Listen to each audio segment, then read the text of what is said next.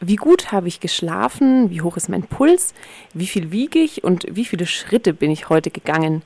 All das lässt sich aufzeichnen, zum Beispiel mit Hilfe von Apps auf dem Smartphone und dann auswerten. Self-Tracking wird das Datensammeln über sich selbst genannt. Damit wollen Menschen gesünder leben und mit diesem Phänomen hat sich Simon Schaub beschäftigt, den ich jetzt am Telefon habe. Guten Tag. Hallo. Herr Schaub, ist das Self-Tracking nicht ganz praktisch eigentlich? Äh, tatsächlich ist das ganz praktisch, würde ich sagen. Ähm, was nicht heißt, dass es unbedingt äh, begrüßenswert ist, aber praktisch ist es insofern, als äh, dass wir in unserer ähm, sagen wir, postfordistischen Arbeitswelt, wo wir nicht mehr nur am Fließband stehen müssen und Schrauben eindrehen müssen, ähm, unseren äh, Charakter, unsere gesamte Persönlichkeit und unseren Körper permanent optimieren müssen. Also wir müssen ähm, gut aussehen, um unsere Arbeitskraft verkaufen zu können. Wir müssen gut kommunizieren können und so weiter. Und äh, dazu ähm, ist es eigentlich äh, relativ naheliegend, dass ähm, da, dafür Rationalisierungstechnologien entstehen, da ist auch das Self-Tracking jetzt gar nicht das erste, sondern da könnte man auch so Manage Selbstmanagement-Ratgeber ähm, drunter führen. Und ähm, in diesem Sinne ist es äh, praktisch, gleichzeitig aber ähm, auch ähm, einzuordnen einfach in Kapitalverwertungsprozesse. Ja, Sie haben schon angesprochen, ähm, es geht unter anderem um die Arbeitswelt. Sie halten einen Vortrag mhm. über die kybernetische Ökonomie. Was hat denn jetzt ähm, die Kybernetik mit dem Self-Tracking zu tun und was ist es überhaupt, Kybernetik? Also Kybernetik ist eigentlich eine relativ alte Geschichte. Das ähm, wurde in äh, den 40er, 50er Jahren erfunden und zwar als eine Universalwissenschaft von Kommunikation und Kontrolle.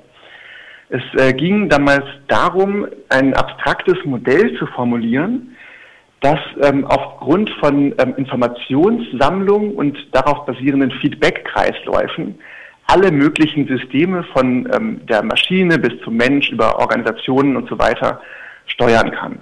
Das Self-Tracking basiert jetzt auf relativ genau dieser Vorstellung.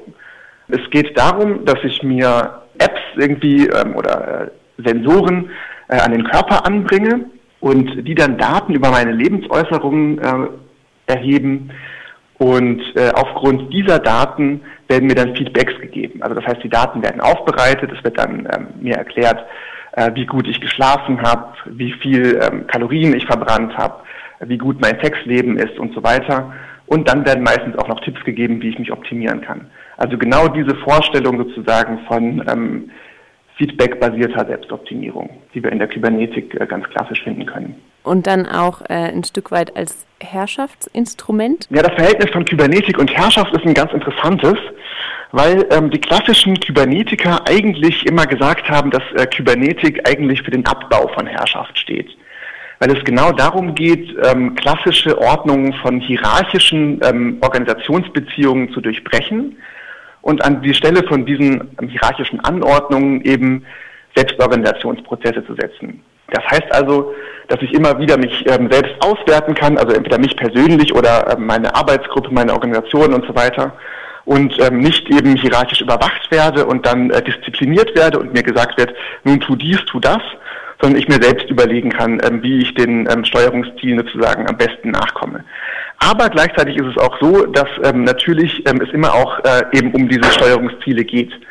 Das heißt, ich kann nicht einfach irgendwas machen, sondern es geht tatsächlich auch darum, das Verhalten von dem zu steuernden System, also von der Organisation oder dem Körper oder was auch immer gesteuert werden soll, an bestimmte Steuerungsziele zu koppeln.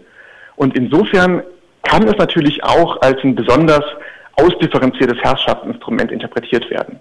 Ja, der ähm, Titel lautet ja auch Emanzipation oder neue Herrschaft. Vielleicht ähm, genau in diesem Sinne gefragt. Sie sagen, das Ganze soll sich selber organisieren, um bestimmte Ziele zu erfüllen. Aber wer bestimmt denn dann, welches Ziel da jetzt erfüllt werden soll? Äh, das ist eine inhärent politische Frage. Da äh, lege ich auch großen Wert darauf, sozusagen das nicht zu naturalisieren, also sozusagen nicht äh, Kybernetik gleichzusetzen äh, mit dem kybernetischen Kapitalismus, den ich da auch im Vortrag behandeln werde. Das heißt also mit ähm, Prozessen von Selbstoptimierung im Zusammenhang mit Kapitalakkumulation oder mit dem Zwang, meine Arbeitskraft zu verkaufen, sondern das kann auch in ganz anderen Kontexten eingesetzt werden. Ein ähm, sehr prominentes Beispiel ist das sogenannte Projekt Cyberfin im sozialistischen Chile unter Allende. Da ähm, gab es die politische Situation, ähm, dass die damalige sozialistische Volksfrontregierung eine Koalition aus, ähm, ja, nun sagen wir, so relativ klassischen, ähm, planwirtschaftlich orientierten Sozialisten und eher auf Selbstorganisation äh, bedachten anarchistischen Basisorganisationen war. Die haben relativ eng zusammenarbeiten müssen und ähm, deswegen konnte die Regierung auch nicht einfach so eine ganz äh, traditionelle ähm, äh, Planwirtschaft mit fünf Jahresplänen nach dem Sowjetmodell vor ähm, da umsetzen, sondern musste sich einen Kompromiss überlegen und äh, zu diesem Zweck haben sie dann ähm, einen der Begründer der Kybernetik eingeflogen in Chile, den Stafford Beer. Und der sollte dort eine technische Infrastruktur aufbauen, die es ermöglichen sollte, eine selbstorganisierte Planwirtschaft sozusagen dort äh, aufzubauen. Da war ganz grob zusammengefasst die Idee, dass äh, jedes Mal, wenn ein ähm, Produkt verbraucht wird, das registriert wird und in ein Computersystem eingespeist wird und das wiederum den Auftrag gibt, dass diese, diese äh, Güter wiederhergestellt werden müssen. Und so soll sozusagen ähm, Selbstorganisationskräfte des Marktes imitiert werden, ohne dass es aber selbst äh, Warenproduktion braucht. Das heißt, ohne dass ähm, ich äh, Geld für die Waren bezahlen muss und die Informationen über das Preissystem fließen. Das wäre zum Beispiel in meinen Augen ähm, eine Version von eher emanzipatorischerer äh, Kybernetik, wo es wirklich äh, darum geht, dass die Steuerungsziele demokratisch bestimmt werden und ähm, die äh, sozusagen Tools der Selbstorganisation dann ähm, dazu genutzt werden, so ähm, bürokratische Planung zu umgehen.